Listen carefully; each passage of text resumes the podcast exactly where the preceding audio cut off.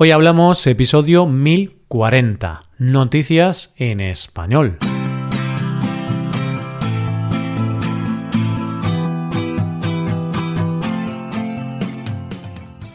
Bienvenido a Hoy Hablamos, el podcast para aprender español cada día. Ya lo sabes, publicamos nuestro podcast de lunes a viernes. Y si quieres ver la transcripción completa y una hoja de trabajo con ejercicios y con explicaciones, visita nuestra web hoyhablamos.com. Hazte suscriptor premium para acceder a todo ese contenido. Hola, oyente, ¿cómo estás?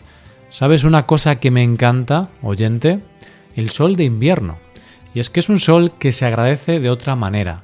No calienta tanto como el de verano, pero se hace más necesario.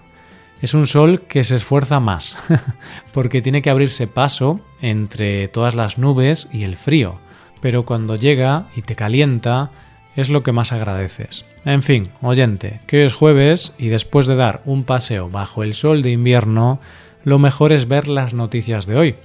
Para empezar hablaremos de una subasta millonaria de una portada de Tintín. Después conoceremos cómo, por culpa de un cuervo, está en jaque la continuidad del Reino Unido y para terminar veremos la historia de un hombre al que no recordar una contraseña le puede salir muy caro. Hoy hablamos de noticias en español. ¿Eres muy fan de algo o alguien, oyente? Y cuando digo fan quiero decir fan nivel coleccionista, casi obsesionado. Es decir, que si eres muy aficionado a un escritor, por ejemplo, tienes toda su obra y cada vez que saca algo nuevo eres el primero en comprarlo. Si la respuesta es sí, ¿cuánto estarías dispuesto a pagar por tener algo relacionado con eso? Sigamos con el ejemplo anterior. Imagina que de ese escritor que eres tan fan, de repente un día se conoce que hay una obra circulando por ahí que escribió cuando estaba en el instituto y que nadie conoce. ¿Pagarías por ella? Evidentemente, esta respuesta depende mucho de lo millonario que seas. y si no, atento a nuestra primera noticia de hoy, sobre todo si eres gran aficionado a los libros de Tintín. Y es que hace unos días por fin salió a subasta el original de la portada del libro de Tintín, El Loto Azul, que fue pintada por Hergé. Este evento, organizado por la casa de subastas Art Curial, era muy esperado por los aficionados de Tintín, ya que estaba previsto realizarla el pasado mes de noviembre, pero tuvo que ser cancelada por la pandemia del coronavirus. Además, no solo se subastaba esta portada, sino que iba dentro de un lote llamado El Universo de Tintín, y en el que había más de 100 lotes de obras de Hergé. Y por si eres un gran seguidor de la obra de Tintín y te estás lamentando por no haberte enterado de la subasta y no haber conseguido esta portada de El Loto Azul, te diré que antes de que te lamentes demasiado, pienses si tenías 3.175.000 euros. Si no los tienes, no te lamentes, porque ese es el precio que ha alcanzado la portada. De hecho, es un nuevo récord. Y si tienes ese dinero, oyente, tampoco pasa nada, que seguro que puedes gastarlo en otra cosa sin problema. en torno a la subasta de esta obra había mucha expectación por saber qué precio alcanzaría y quién la compraría, aunque esto último sigue siendo un misterio. Pero hay quien dice que puede ser Benjamin Rothschild, que es un gran coleccionista de Tintín, un empresario chino o incluso George Lucas, que parece que su sueño es tener un museo de la ilustración. Pero el mayor misterio no es este, no. El mayor misterio está en la obra, que no se sabe muy bien qué camino ha seguido desde que salió de manos de Hergé hasta llegar al momento actual. ¿Cuál es la historia de esa portada? La versión oficial dice que la portada que se subasta y que es en color cosa muy rara en la obra de Hergé, fue desechada en su momento por la editorial precisamente por ser en color y ser muy cara la producción a color. Así que Hergé hizo otra y esta se la regaló al hijo del editor, John Paul Casterman, de siete años. Este la dobló, la metió en un cajón y se olvidó de ella, hasta ahora, que, una vez muerto, sus herederos la han sacado a subasta. Pero hay quien dice que esto no es verdad, sino que lo más probable es que la editorial, Casterman, se quedara con el original una vez que se lo envió Hergé y se olvidaron de devolverlo y que realmente quien está detrás de la subasta es la editorial. En fin, oyente, si te has quedado con las ganas de participar en la subasta y conseguir esta obra de Tintín, te aconsejo que empieces a ahorrar, porque si tomamos como referencia esta subasta, vas a necesitar bastante dinero para acceder a la siguiente. Pero ya sabes lo que se dice, el que algo quiere, algo le cuesta. Vamos con la segunda noticia. Llevamos muy poco tiempo del 2021, pero una cosa ya podemos dejar clara, no ganamos para disgustos. Seguimos en pandemia y las cosas no parecen tener una solución cercana. Se asalta el Capitolio de Estados Unidos. En España tenemos un temporal que nunca habíamos visto. La CIA saca a la luz sus archivos sobre los ovnis. Y por si fuera poco, tenemos la siguiente noticia de hoy. Reino Unido es un país con muchas tradiciones, y una de las más conocidas hace referencia a su famosa Torre de Londres y sus habitantes, los cuervos.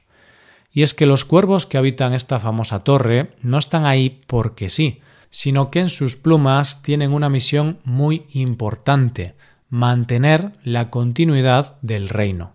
La leyenda dice que en la Torre de Londres donde recordemos están las famosas joyas de la corona, siempre tiene que haber seis cuervos, porque si los pierde o vuelan demasiado lejos, la corona caerá y Gran Bretaña con ella. Y estarás conmigo, oyente, que en estos momentos no estamos para que, además de todo lo que el mundo tiene encima, además se destruya Gran Bretaña. No estamos preparados para eso, oyente. El caso es que esta tradición, que lleva desde el siglo XVII, se tiene muy en cuenta, y es por eso que los cuervos tienen las alas cortadas para que no vuelen muy lejos, y están muy bien alimentados para que no tengan la necesidad de irse.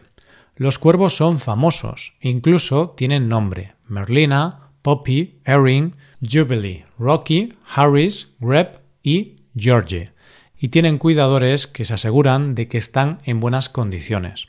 Pues bien, resulta que para complicar todavía más el 2021, uno de los cuervos, concretamente Merlina, ha desaparecido. Merlina parece ser que tiene un carácter independiente, es un espíritu libre, y por eso solía ausentarse de la torre.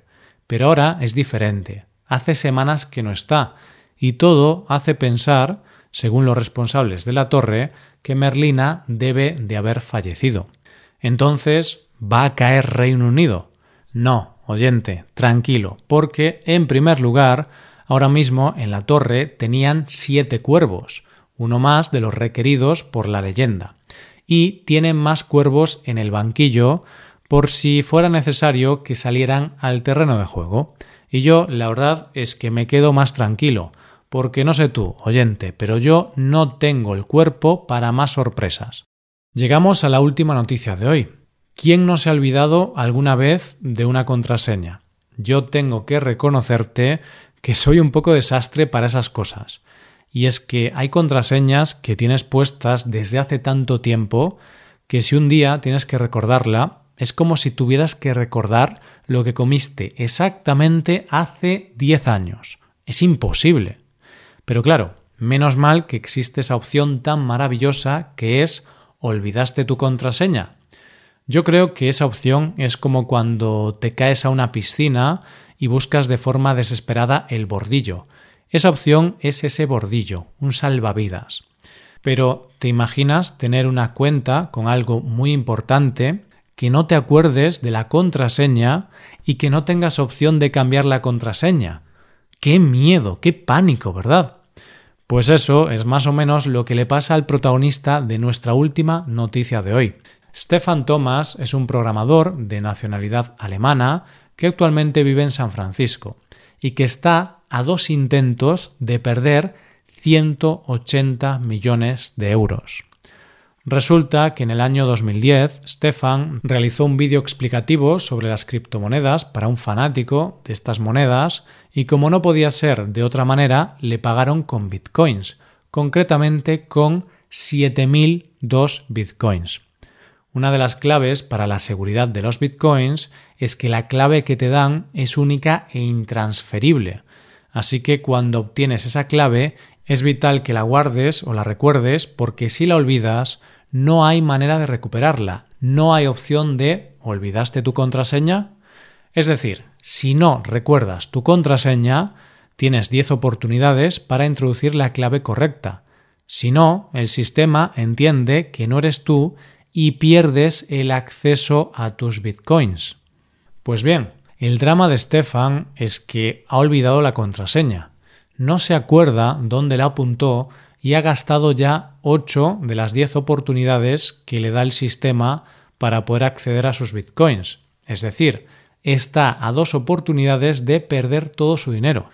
Y claro, siempre es un drama cuando no puedes acceder a tu dinero, pero no es lo mismo perder 2 euros que otras cantidades de dinero. Y el caso es que cuando le pagaron a Stefan con aquellos bitcoins, tenían un valor de unos 5.000 euros pero ahora mismo, a día de hoy, el valor es de 180 millones de euros. Estefan dice que su salud mental se ha visto muy perjudicada, ya que se ha pasado noches sin dormir intentando encontrar la clave correcta y así poder acceder a su dinero. Así que, para no volverse loco, ha tomado una decisión. Ha decidido no intentarlo más ha guardado el disco duro donde están sus bitcoins en un lugar seguro y espera que en un futuro se encuentre la forma de poder entrar en carteras digitales en las que los dueños han perdido las contraseñas.